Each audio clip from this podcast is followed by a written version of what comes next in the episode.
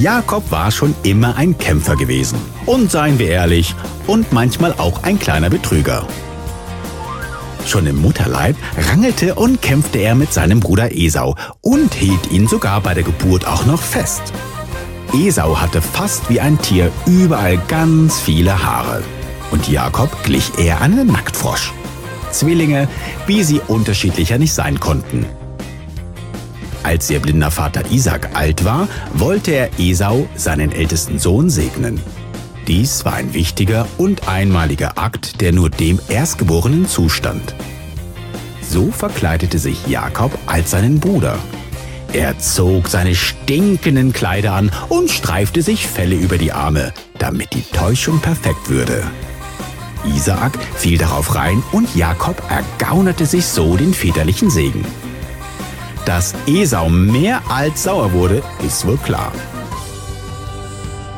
Später musste dieser kleine Betrüger vor seinen Bruder fliehen, denn dieser wollte ihn einen Kopf kleiner machen. In dieser Zeit begegnete ihm eines Nachts ein Mann. Er kämpfte mit ihm bis zum Morgengrauen. Als der Mann merkte, dass er gegen Jakob nicht gewinnen konnte, schrie er, Lass mich los! Doch wie sollte es anders sein? Jakob wollte zuerst einen Segen von ihm. So sprach dieser fremde Mann, Von jetzt an sollst du nicht mehr Jakob heißen. Du hast schon mit Gott und mit Menschen gekämpft und immer gesiegt. Darum heißt du von jetzt an Israel.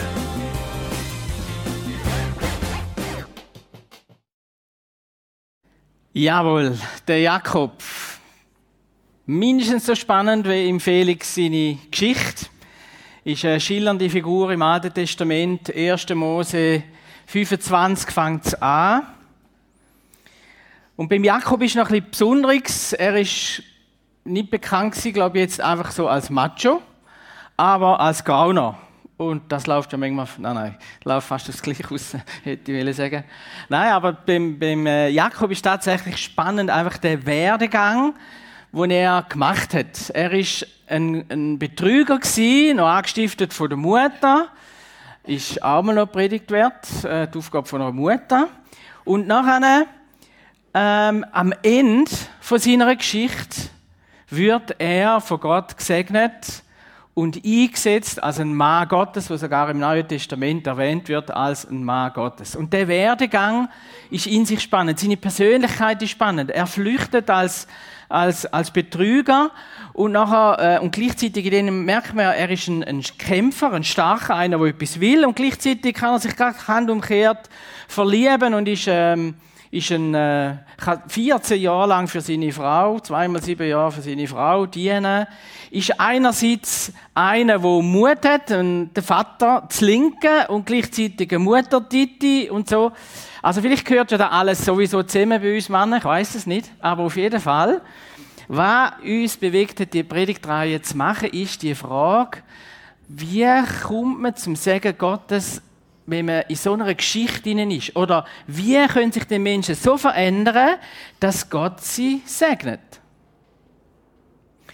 Und ich weiß nicht, wie es auch gegangen ist, jetzt, wo man das Zeugnis so ein bisschen oberflächlich, das ist wirklich eine tiefe Geschichte, auch wenn man sie näher liest, vom Felix gehört hat, wie es eingeht damit.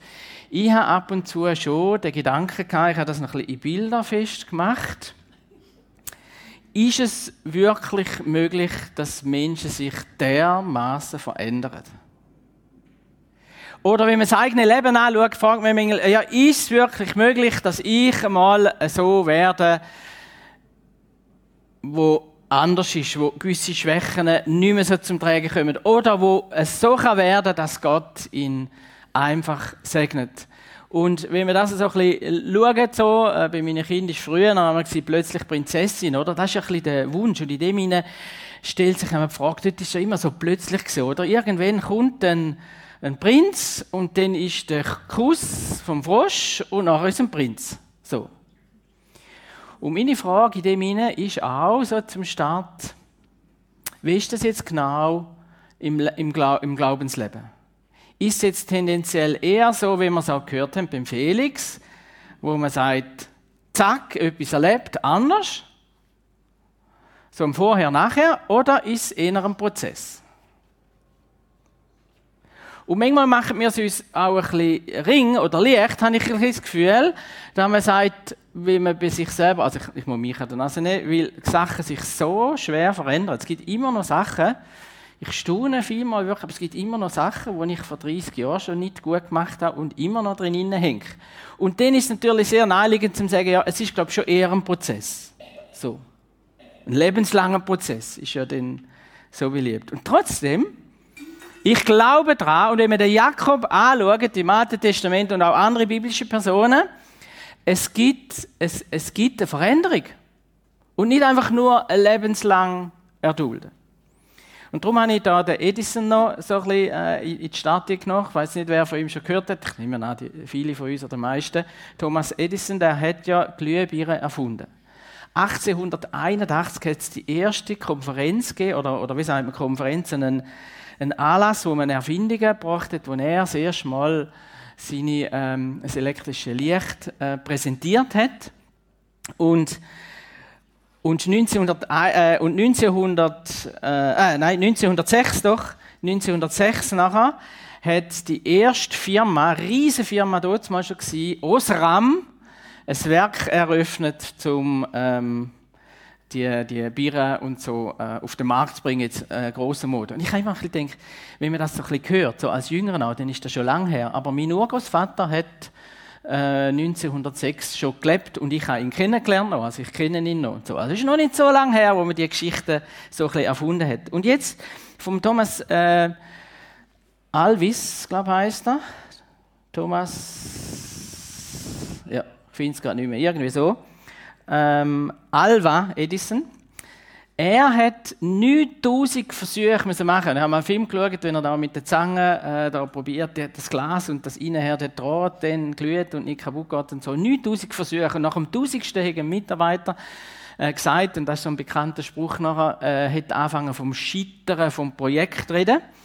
Und er hat dann in dem Mitarbeiter gesagt, und das ist veröffentlicht worden, ich habe, wir sind lange nicht gescheitert, weil wir haben tausend Möglichkeiten herausgefunden, wie eine Birne nicht funktioniert. Er hat das als Erfolg gefeiert. Und nach 9000 Bieren ist es dann gegangen. Und jetzt, wir leben alle fast davon, bin ich versucht, zu sagen. Und jetzt auch da nochmal, ist es ein Prozess oder ein einmaliger Wechsel? Von nicht Licht zu Licht? Und ich glaube, es ist beides. Ich glaube, dass Gott unsere Geschichte, wie beim Jakob, eine Geschichte hat mit uns. Und, und da will ich von Anfang an sagen, und in dieser Geschichte, wo Gott mit uns hat und unserem Charakter auch, unserer Persönlichkeit, wo er auch will segnen und verändern, in dieser Geschichte passieren zwei Sachen. Und zwar schon bei den 9000 Versuchen, uns zu segnen begegnet er uns immer wieder neu. Immer wieder neu. Und bei gewissen Charakterschwächen fange ich an erahnen, er begegnet mir immer wieder bei diesen Charakterschwächen, bis ich es gelernt habe, mit ihm zusammen zu überwinden. Oder bis ich so weit bin, dass er etwas Neues in mir einlegen kann. Aber es ist ein Prozess, wo er uns immer wieder begegnet. Und der entscheidende Punkt ist, wie der Thomas Edison eigentlich gelebt hat, dass wir nicht aufgehen. Gott gibt sowieso nicht auf. Aber dass wir nicht aufgehen und offen sind. Und das ist beim Jakob wahrscheinlich das, ich hätte hier gesagt, einmalig, ist nicht einmalig bei ihm so, aber bei ihm das Besondere, er hätte Gottes, den Segen von Gott willen. Er hätte den Segen willen. Und das ist der letzte Prediger, ein, grosses Anliegen gewesen. Sehnsucht nach mehr haben ist ein entscheidender Punkt, auch der Segen, den zu erleben. Also, es ist ein Prozess, aber ich nehme es jetzt mal an, bei den 9001 Birnen hat es funktioniert. Und von dieser Birnen an, ist übrigens vorhin auch die erste Birne da gewesen, die, es gelesen haben, oder? Von dieser Birnen an hat es nachher brennt und vorher nicht. Und darum glaube ich, es ist auch in unserem Glaubensleben beides. Es gibt einen Punkt, wo Gott in uns so verändert brennt, wo es vorher noch nicht da hat. Aber welcher Zeitraum, und gerade beim Jakob sieht man, das sind lange Zeiträume gewesen, und er hat viel erlebt und er ist schrittweise vorgegangen, das schauen wir jetzt miteinander an. Und ich will da dazu äh, die besondere Geschichte, die schon im, im Teaser drin war, will ich ähm, noch ein paar Vers daraus lesen. Und zwar ist das am Schluss dann ein bisschen wo er wirklich das Vorher-Nachher war. Also bei den 9000. Bieren könnte man sich so ein bisschen vorstellen. Kurz vor dem Licht ist ein riesiger Kampf gewesen. Aber wie ist dazu, dort dazu gekommen? Für die, die Geschichte vielleicht nicht mehr vor Augen haben. Also der, der Jakob kommt als Zweitgeboren auf die Welt, er klaut im Esau mit List äh, das Erstgeburtsrecht, der Erstgeburtssegen. Er muss flüchten, dann er nicht äh, umkommt. Er flüchtet zu seinem Onkel Laban. Dort äh, verliert er sich, wenn ich angetönt habe. Er wird klinkert vom Laban. Das heisst, er muss 21 Jahre lang ist er dort am Dienen und Krampfen und hat eigentlich nichts. Aber Gott begegnet ihm auch dort und sagt, ähm, hilft ihm, auch den genug Schöfli und so auf seine Seite zu bringen. Er muss wieder flüchten von dem Onkel. Das ist ein bisschen zu seiner Geschichte geworden. Und er weiß von Gott, Gott ist ihm begegnet und hat gesagt, du sollst wieder heimgehen. Und er geht heim. Und dann nachher kommt ein Esau, ein Brüder, entgegen. Und es heißt, er reitet gewaltig, mit 400 Knechten kommen er ihm entgegen. Und Jakob hat keine Ahnung gehabt, was passiert. Das heißt, er hat schon etwas geahnt, so. Und er hat natürlich uh, mega Schiss gehabt, äh, von dort. Äh, von dort her. Und er bereitet sich denn das vor, ganz schlau. Er tut äh, äh, ein paar, äh, wie sagt man, Tiere vorher schicken, am Schluss dann noch Frau und Kind und so, bevor dann er dann nachher ihm begegnet, um einfach den Esau zu gnädigt zu stimmen. Und, und in, de, in dieser Geschichte, ne, kurz bevor dann jetzt die Konfrontation ist mit dem Esau, die Begegnung, kurz vorher ist eine Nacht, wo er allein ist. Am Fluss Jabok heißt der Entleerte, der Leere, nichts. Und dort kommt ein Mann und kämpft mit dem Jakob. Und Jakob merkt, jetzt geht es um Leben oder Tod. Und er kämpft die ganze Nacht und der Jakob lässt nicht Luck und fängt an erahnen, dass das Gott ist. Und darum, sage ich jetzt mit meinen Worten, lässt er doppelt nicht los und bittet den Mann um sein Segen. Das Ziel, das er von Anfang an hatte. Ich lese uns gerade die Verse, wo ähm, der Mann, der kämpft so stark, dass er ihn auf die Hüfte haut. Lass mich los, der Morgen dämmert schon, sagt der Mann oder der Engel, wo äh, Gottes Gegenwart spiegelt. Und dann heißt und Jakob erwiderte, ich lasse dich nicht eher los, bis du mich gesegnet hast. Und dann sagt der Mann eine Frage, wenn er es schon mal gehört hat vom Vater Jakob, wo er sich verkleidet hat als Esau. Bist du wirklich der Esau? Wer bist du? Dann fragt der Mann, wie heißest du? Als Jakob seinen Namen nannte, nämlich Jakob, sagte der Mann, von jetzt an sollst du nicht mehr Jakob heißen. Du hast schon mit Gott und mit Menschen gekämpft und immer gesiegt. Darum heißt er von jetzt an Israel, das heißt Gottes Kämpfer. Und wie ist dein Name? hat nachher Jakob zugefragt und er ist ausgewichen. Er hat gesagt, warum fragst du? Aber der Mann, also man muss nur sagen an dieser Stelle, Jakob hat losgelassen und der Mann hat ihn gesegnet. Es sind ganz wichtige Sachen da drin und ich will dem ein Stückchen weit äh, jetzt nachgehen. Was genau ist passiert im Jakob, dass er so eine Begegnung hat, verändert wird und aus dieser Begegnung heraus nachher im Esau begegnet und sagt zum Esau, ich bin dein Knecht Jakob. Wahnsinnige Veränderung. Was ist genau alles passiert? Wie ich schon gesagt habe, Gott ist ihm ein paar Mal begegnet und er hat ihn, er hat eine gewisse Offenheit gehabt, aber erst am Schluss, so wie wir es jetzt gehört haben, hat er sich ihm voll hingegeben. Was ist in diesen Mal vorher passiert? In der, in der Geschichte vorher, oder in der allerersten Geschichte,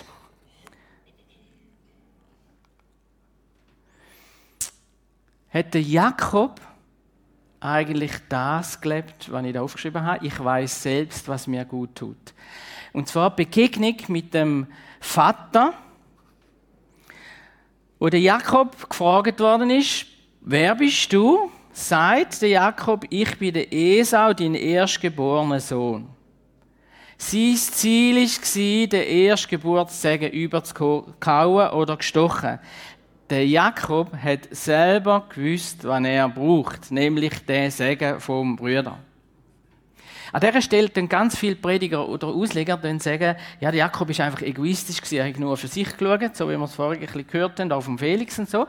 Aber der Jakob ist nicht nur ein Egoist gewesen, aus meiner Sicht, sondern ein selber groß. Er hat gewusst, was er braucht. Kommt auch in der anderen Geschichte immer wieder mal raus, dass er gewusst hat, was er braucht und in dem Sinne ist er wie ein selber gewesen.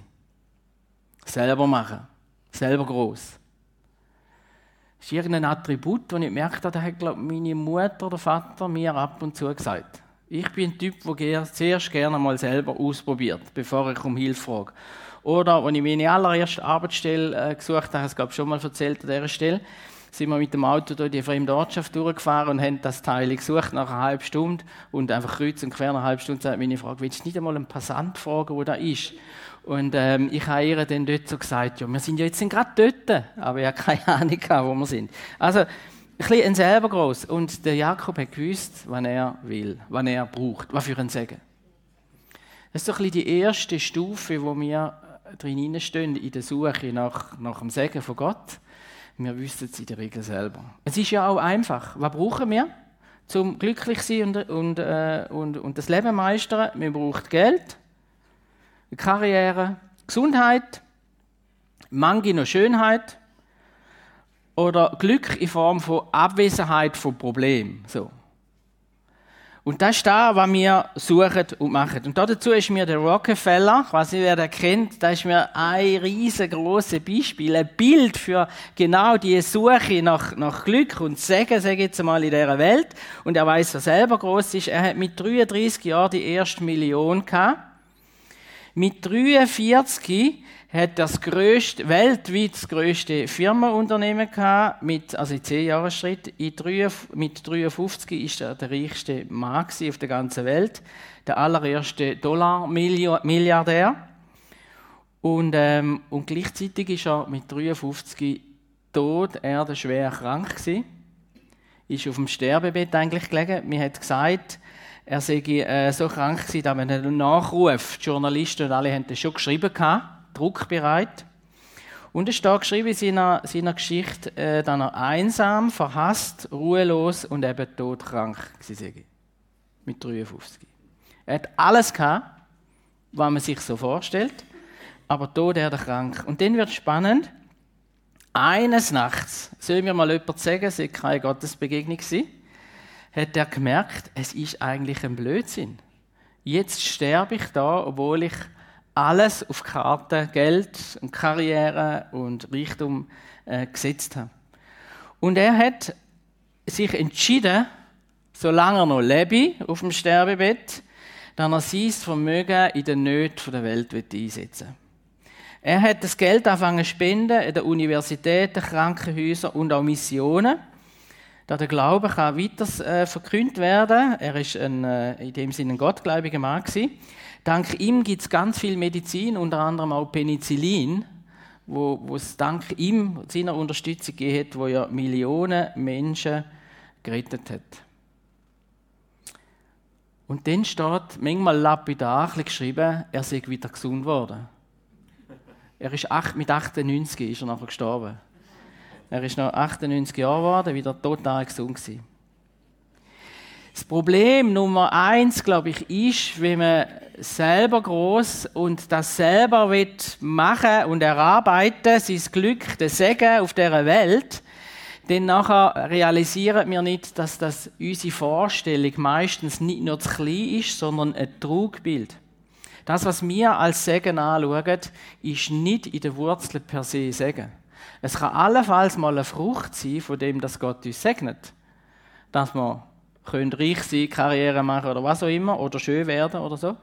Aber, ähm, und das Problem Nummer zwei ist, dass man es eben mit eigener Kraft machen Und so ist ja auch beim, äh, beim Jakob gewesen. Er hat den Esau gespielt.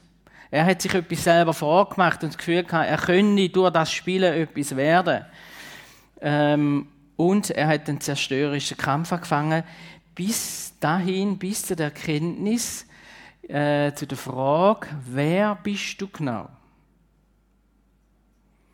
Und am Schluss hat Jakob müssen sagen, eigentlich spiele ich jemand anders, der Esau dort am Anfang, als da, was Gott eigentlich für mich parat gemacht hat. Genau, das ist das eine. Die zweite Stufe ist ebenfalls noch auf dieser Seite, dass wir unser Glück selber schmieden wollen. Wir sind äh, in eigener Mission unterwegs. Und das ist der zweite. Wenn du mir gibst, was ich will, dann glaube ich an dich. Und zwar geht da voraus eine ganz eine gewaltig coole Geschichte, die Jakob erlebt hat. Er ist geflüchtet und ist in einer von seinen ersten Nächten ist er dann, ist eben Schwester geworden, ist abgelegen und hat einen Traum gehabt. Und dort hat er gesehen, wie, ähm, wie, wie eine, große Leiter oder Stege in den Himmel geht und da drauf und durchab sind Engel äh, und abgestiegen.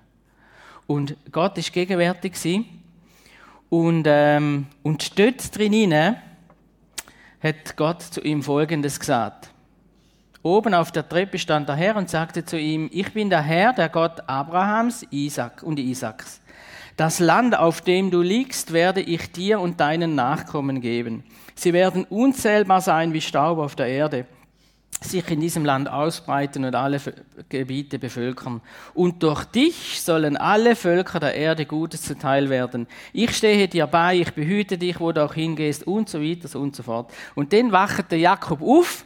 Also es geht wirklich noch weiter mit dem Sagen. Das ist wahnsinnig. Genau all das, was man sich eigentlich wünscht. Dann ist er aufgewacht und hat gesagt, wow, ich habe gar nicht gewusst, dass da Gott wohnt. Er hat gesagt, ich nenne den Ort Bethel, Haus Gottes, da wohnt Gott, oder?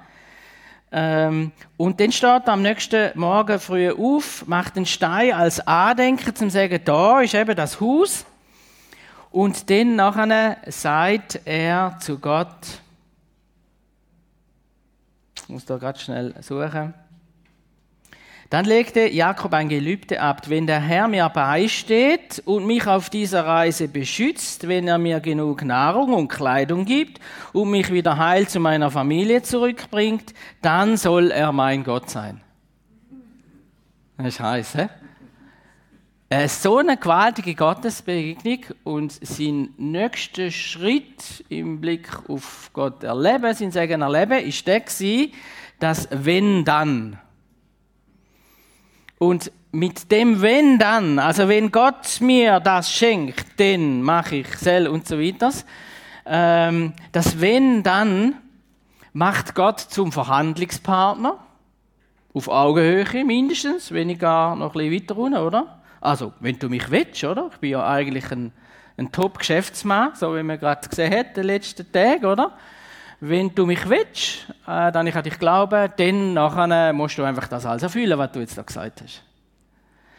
Ähm, es ist auch, es, es ist auch so, dass, äh, dass es so ein bisschen das Denken ist, es geht und es Nehmen. Und wenn ich oder wenn mir schmunzelt, was er jetzt da gesagt hat, dann muss man sagen, okay, das geht und es Nehmen steckt ja schon auch manchmal in uns oder nicht? Also jetzt meine, jetzt bin ich schon fast jeden Sonntag gegangen in den Gottesdienst. Also irgendwo müsst ihr mal gewisse Segen den fließen. Oder Gott müsste ja dankbar sein. So. Oder ähm, es ist ja schon klar, dass ähm, gewisse Leute viel, viel höher angesehen sind, wo so viel Gutes tun, oder? Ähm, so der Mutter Teresa und so, oder? Die, die sind sicher irgendwo gewisse Stufen oben. Und wenn ich jetzt ja auch in dem nachstrebe und so. Also das wenn dann. Oder wenn wir enttäuscht sind, kommt das immer raus. Wenn Gott nicht das macht, was wir wollen, kommt, kommt das manchmal auch ein bisschen raus und wir sagen, ja, aber mit was habe ich das verdient? Oder so schlecht bin ich ja jetzt auch wieder nicht gewesen. So. Das Wenn dann steckt in uns rein, aber es ist auf jeden Fall noch nicht der Fluss vom Segen Gottes, der über uns kommt. Das erste tiefgreifende Erlebnis kommt, und das ist eigentlich tragischerweise ein bisschen beim Jakob, aber es macht Gott nichts. Übrigens auch bei dem, bei dem Erlebnis da von dieser Vision und so. Gott kritisierte Jakob mit nichts. Habt ihr das auch gespürt oder gesehen? Also er sagt nicht, das ist ja voll daneben und ich bin im Fall, ich stand ein bisschen über dir als Schöpfer der ganzen Welt. Nichts, er begegnet ihm einfach, oder? Und, und, und das richtig Massive kommt, Er weiß, er muss zurück ins Heimatland. Gott hat es ihm gesagt und er hat es auch willen. Und jetzt reitet da der Esau mit 400 Knechten ihm entgegen. Und dann, in der großen Not, dort in der Regel rutscht uns das Herz in die Hose, also die meisten von uns. Und genau da ist auch bei ihm passiert, dass, ähm, dass er einfach gemerkt hat, wow, ich kann nicht mehr. Er sagt in 1. Mose 32, Vers 10, Du Gott meines Großvaters Abrahams und meines Vaters Isaaks, merken wir, er tut da, was er vor 21 Jahren gehört hat von Gott, da zitieren, Du hast mir gesagt, kehr zurück in deine Heimat zu deinen Verwandten. Ich werde dafür sorgen, dass es dir gut geht. Ich habe es nicht verdient, dass du so viel für mich getan hast und deine Versprechen eingehalten hast. Merkt man da, was da anders in ihnen ist? als ich damals den Jordan überquerte. Und dann kommt bitte, rette mich vor meinem Bruder Esau. Ich habe große Angst, dass er alle umbringt, die Frauen und die Kinder und auch mich. Und du hast doch versprochen und so weiter. Also, wenn eine große Not ist, eine riesen Angst, dann ist es fast sonnenklar. Spätestens dann sucht man Gott. Bitte rette du mich. Aber bei ihm spürt man, es ist tatsächlich ein anderes Vorzeichen. Es ist tatsächlich ein anderes Vorzeichen. Und das eine Vorzeichen bei ihm ist, er, ähm, er beruft sich auf das, was Gott selber gesagt hat.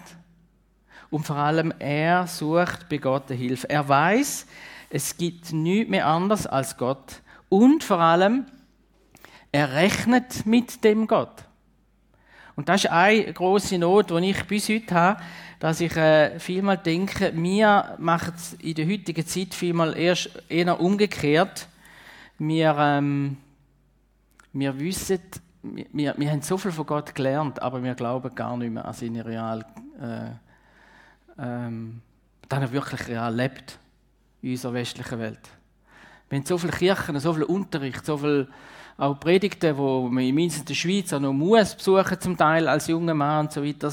Und man, man hört von Gott, aber dass er wirklich ganz real lebt in meinem Alltag, dass ich mit ihm rechnen kann, das ist sehr oft sehr weit weg. Und der Jakob, er fängt da an, etwas anderes zu leben. Und er bittet Gott um seine Hilfe. Er weiß, dass er ihn braucht. Und in dem Kampf hinein kommt dann wie nochmal etwas Tieferes raus, wo dann der Mann, der Engel, Gott selber, fragt, wer bist du?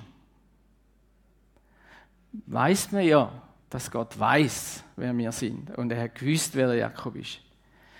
Aber der Jakob hat das erste Mal wahrscheinlich in seinem Leben seinen Namen ehrlich gesagt, ich bin der Jakob und damit fängt ein Film an von seiner Vergangenheit. Das ist die ganze Vergangenheit, ist da vor Augen. Jakob, der, der betrogen hat. Jakob, der, der hat müssen flüchten. Jakob, der, der sich selber hat wollen, den Segen erschleichen oder erarbeiten. Ja, ich bin der Jakob. Und eigentlich ist da wirklich ähm, auch eine gewisse Schwachheit drin, wo ja Gott könnte sagen, jawohl, Endlich. Jetzt erkennst du mal, wer du bist. Gang auf Knie, du Sünder, und tu Buß. Und das passiert nicht. Sondern im gleichen Atemzug, ich bin der Jakob, das heißt sofort und direkt, von jetzt an sollst du nicht mehr Jakob heißen. Du hast schon mit Gott und mit Menschen gekämpft und immer gesiegt. Darum heißt du von jetzt an Israel. Das heißt, das ist ja doppeldeutig drin, weil es eben kein Verb richtig drin hat oder kein äh, Beschreibungswort. Es ist einfach Gottes, Gott kämpft oder Gottes Kämpfer, je nachdem. Und wahrscheinlich ist es auch beides. Er hat kämpft um den Segen und er hat auch von da an gekämpft für Gott, aber eigentlich hat Gott gekämpft. Eigentlich ist Gott der, der für ihn kämpft. Und er gibt ihm einen neuen prophetischen Namen. Und das ist auch das, was Jesus bis heute gemacht hat, wo der Sünder ihm gebracht worden ist, wo, wo die Pharisäer und die Schriftgelehrten erwartet haben, dass er jetzt endlich einmal sieht, was ein, was ein Sünder ist, ähm, äh, wo Ehebruch begangen hat und so weiter. Und wenn er dann mit ihr zusammen ist, sagt er, nichts von dem, du Buß, kehr um so, sondern er nimmt sie auf und sagt einfach nur, gang hin und sündige nicht mehr. Fertig. Gott schenkt dir und mir einen neuen Namen, wenn wir offen sind dafür, dass er darf der Herr sein. Der Jakob, was hat er gesiegt gegen Gott? Gegen Gott kann man eigentlich nicht siegen, aber sein Sieg ist der dass er nicht Luglo hat, um den Segen zu bitten. Und mit dem Kampf am Schluss hat er gesagt, ich selber schaffe es nicht. Ich brauche es, dass Gott kämpft für mich. Ich brauche es, dass Gott der Herr ist in meinem Leben. Ich brauche es, dass er der Starke ist. Ich brauche sein Segen, sonst ist alles, alles nichts. Und an dem hat er festgehebt, wie die bittende Witwe im Neuen Testament und nicht Luklo, wo Jesus gerühmt hat und gesagt hat, der, der nicht Luklot, der wird das, ähm, wird das überkommen. Und das ist eigentlich das, äh, das Geschenkte nachher, der neue Name, den er überkommen hat. Und da will ich noch, noch ganz kurz sagen, der, Name hat, der neue Name hat eine große Bedeutung, nämlich insofern, dass auch wir in dem stehen und bleiben, was Gott uns zuspricht. Wenn wir an Jesus glauben, wenn wir ihn in unser Leben aufgenommen haben, wenn wir bekennen, dass er soll der Herr sein und dass wir rechnen, dann er uns segnet, dann nachher passiert Römer 8, Vers 14, wo es heißt, alle, die sich vom Geist Gottes regieren lassen, das sind Gottes Kinder. Und die große Herausforderung vom Jakob ist das, auch von dem Moment da, dass er auf dem Boden steht. Ich bin nicht mehr der Jakob, der Alte, sondern ich bin Israel. Wir sind nicht mehr die, die einfach nur für sich gelebt haben, die alles selber haben machen wo die Segen sich selber haben erarbeiten die wissen, was Segen ist oder was nicht. Es hat ein paar Sachen, die ich auf meiner Lebenswunschliste habe, ein paar ganz große, wo ich glaube, Gott könnte mit Fingerschnippen machen, obwohl es sehr schwierig ist. Ähm, dort ist von etwas verraten, ich sage es jetzt aber gleich nicht. Aber aber ich, ich, ich bin mir schon ein paar Mal bewusst gewesen, wenn Gott mir das schenken aber es ist nicht in seinem Plan, dann kann da 0,0 kann da ein, ein Fluch sein. Und ich will lieber alle meine Wünsche nicht, wie da, dass sie nicht von ihm sind. Aber wann ich will und wenn ich mir wünsche für uns als Gemeinde, dass wir auf dem Boden Israel stehen, und zwar auf der Selbstsicherheit. Wir sind nicht schwach wir sind nicht speziell demütig, wenn wir auf unseren Schwächen herumreiten, sondern wir sind in, in, der Gegenwart Gottes, durch unseren Glauben, durch das, dass Gottes Geist in uns lebt, lebt, sind wir Helden Gottes. Wir sind Heldinnen und Helden Gottes. Du bist eine Heldin und ein Held Gottes.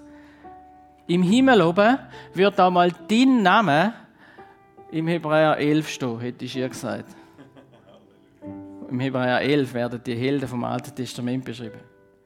Und das bist du. Und jetzt der Jakob ist herausgefordert, zu sagen, lebe ich in dem hinein oder nicht. Er hat es zugesprochen bekommen und er hat es nachher auch gelebt. Er ist, er ist bei den 9001 Glühbirnen angekommen und er hat nachher anders gelebt. Nicht fehlerlos, aber er hat als Israel gelebt. Und das ist das, was ich mir auch für uns wünsche, dass, ähm, dass das Neue heißt eigentlich, dass, äh, das ist eigentlich die letzte Stufe, ich weiß gar nicht, ob das letzte ist da. Gott kämpft du für mich. Also, ich brauche dich und, die, und, und aus dem heraus, wenn er in uns kommt, heisst nachher, und jetzt kämpfst du für mich. Schenk, dass der Segen durch mich durch zu dir fließt. Das ist eigentlich mein tiefer Wunsch. Schenk, dass da, was du in mir inne bist, nämlich der Geist Gottes, äh, der Schöpfer dieser Welt, dass da durch mich in die Welt fließt, in Form von Segen, von Hilfe, von ja, Heiligen, von da, dass Menschen Gott kennenlernen. Das ist jetzt die Herausforderung. Ich habe kürzlich mal ähm, mit meiner Visakarte etwas äh, zahlen und den Code nicht gewusst. Früher hat man die Visakarte einfach herlegen und so und jetzt muss man immer den Code noch wissen. Und ich es nicht zahlen, das war ein Problem. Und das Allerblödste war, ich habe noch vergessen, dass ich 20 Franken, da hätte ich dort gelangt, noch im, im, immer als Notding im Nattel rein habe. Äh, das habe ich auch vergessen. Ich weiß ich weiss gar nicht was ich gemacht habe. Der, der Beatrice angerufen, meiner Frau und so, weiß nicht mehr. Und das Blödste ist, wenn wir vergessen in unserem Alltag, was für, ein, was für ein Geist Gottes in uns eigentlich lebt. Wir haben nicht eine Limite von 5000 Franken. Also, bei mir ist es, glaube ich, 5, meinte ich. Bei der Visa-Karte. Er hat keine Limite, aber er ist bei uns dabei. Und es gibt nichts Blödes, wenn wir das vergessen. Und ich will dir das zusprechen. Äh, lasst uns mit dem leben und mit dem rechnen, dass, dass Gott uns ins Ohr flüstert, du bist mein geliebtes Kind. Und mit dir zusammen will ich Sieg erringen. Mit dir zusammen will ich ein Segen sein in dieser Welt. Ich tue noch beten, dass da Wirklichkeit wird, noch viel mehr als bisher. Vater im Himmel, ich danke dir von ganzem Herzen. Du bist ein Du bist nicht nur einen geduldigen Weg mit dem Jakob gegangen und mit uns und unserem Leben, sondern du bist einen Weg von der Liebe gegangen, weil du uns einfach gern hast, von Anfang an. Spielt für dich eigentlich keine Rolle, wie gut wir sind oder wie fehlerhaft, sondern du hast einen Wunsch, dass wir uns öffnen für deine Gegenwart. Du wünschst dir, dass wir dein Segen suchen und dass wir wenn wir dich einmal in unserem Leben haben, aus dem heraus auch leben. Und für alle die, die diese Kraft bisher noch nie so richtig erlebt haben, möchte ich auch jetzt beten, dass, äh, du kannst das einfach innerlich mitbeten, dass die Kraft in dich hineinkommt. Vielleicht jetzt das allererste Mal. Und Jesus, ich habe von dir gehört und ich wünsche mir von Herzen, dass du mich so segnest, dass du in mein Herz, in mein Leben, in mein Denken einkommst. Und ich danke dir, dass du für mich am Kreuz gestorben bist und damit alles Negative besiegt hast. Alle Sünden, wo, wo ich begangen habe, hast du mir vergeben.